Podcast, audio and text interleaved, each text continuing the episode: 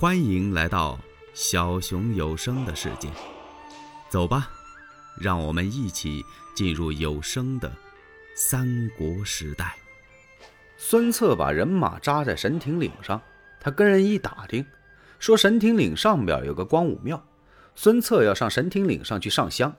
程普、黄盖几员将不放心，他们保着孙策到了光武庙焚香之后，自打庙堂里出来。孙策说。要上刘县大营去看看。嗨，程普、黄盖一听，那哪行啊？咱们就这么几个人，深入人家的营寨，要是中了人家的埋伏，可怎么办呢？孙策说：“不能，咱们去看看就回来了。”他一颗马的飞虎岩下山了，程普、黄盖在后边跟着。孙策的马刚一下山，就被人家探报给发现了。马上就报进了中军帐。刘宪这么一听，什么？有人窥探营寨？哼，是些什么人呢？这探报一听啊，说我不知道他们姓什么叫什么呀。只见他头上戴着一顶赤金冠。赤金冠，嘿！刘宪一下子想起来了，在当时那个时候，武将之中戴赤金烈焰冠的只有江东猛虎孙坚呐。说孙坚死后就把这顶冠给了他儿子。甭问，这来的人准是孙策。我的个天哪，他那胆子也太大了！就这么几个人敢窥探我的大营？来呀，擂鼓声仗！且慢，旁边过来一员小将。元帅何必惊慌？小小的孙策有什么惊人的本领？末将不才，将他捉来面见元帅。还没等刘宪下令呢，这人啪的一下把征群这么一挑出去了，来到外边是捉枪上马杀出辕门。他到了辕门外，立马横枪一看，对面十几个人呢，不知道谁是孙策。他问了一声：“哎，你们里边谁叫孙策？马前搭话。”孙策注目一看，这小将好冲啊！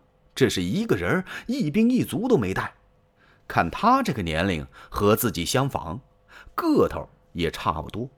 这小将生的是面似银盆，两道剑眉斜插入鬓，一双虎目皂薄分明。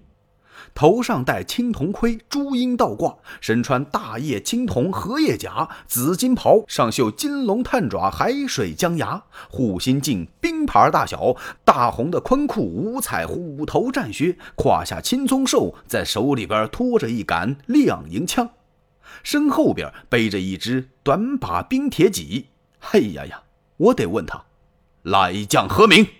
哼，太史慈。哦。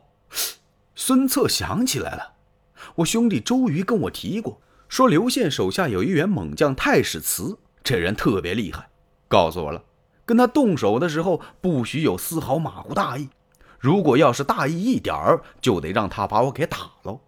就是他呀，他看了看太史慈的胳膊，瞅了瞅自己的臂膀，这胳膊比我也粗不了多少啊，看他那个头也见不得比我高啊，他能有多大力气啊？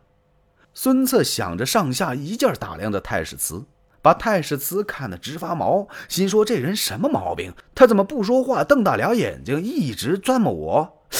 钻磨我什么呀？”哎，我的话听明白了没有？你们谁叫孙策？孙策没理他，不慌不忙的一抬腿，有鸟翎环得胜钩，咯噔的一下就把枪摘下来，往判官梁上这么一压。哎。你找孙策干什么？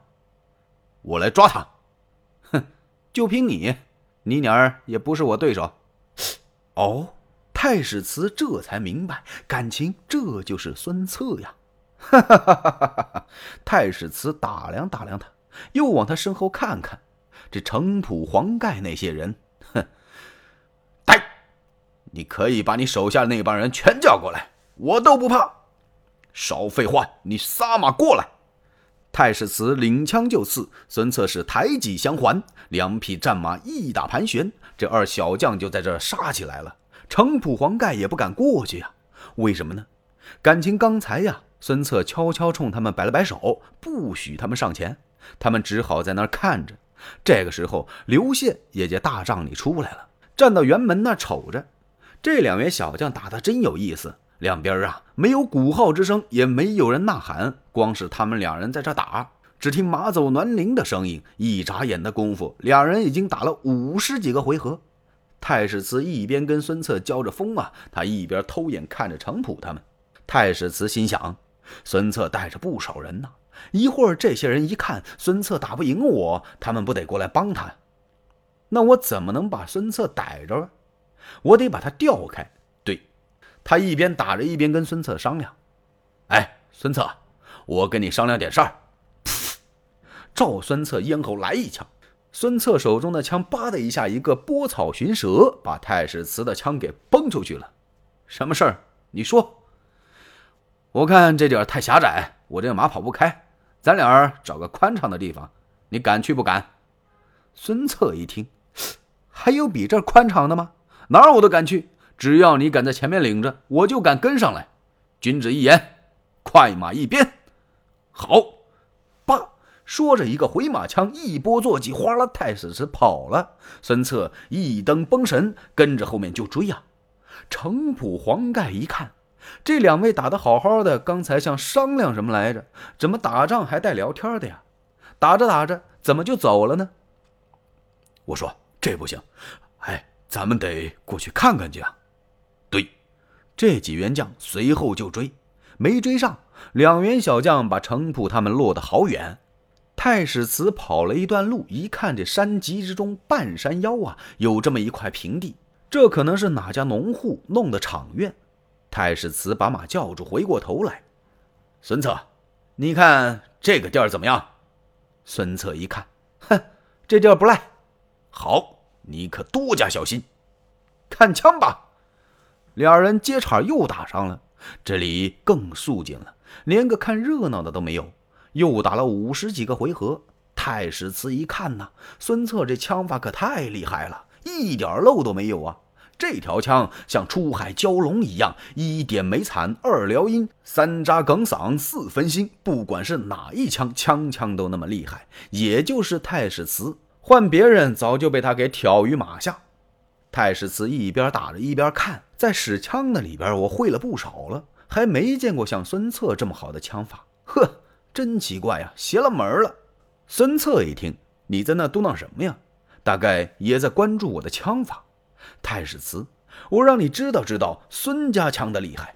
你再看这招吧，扑棱，他一个金雕斗领，这枪呼的一下就奔太史慈的左肋来了。太史慈一看这枪可好，他不躲不闪，往前这么一迎，弄把孙策吓一跳。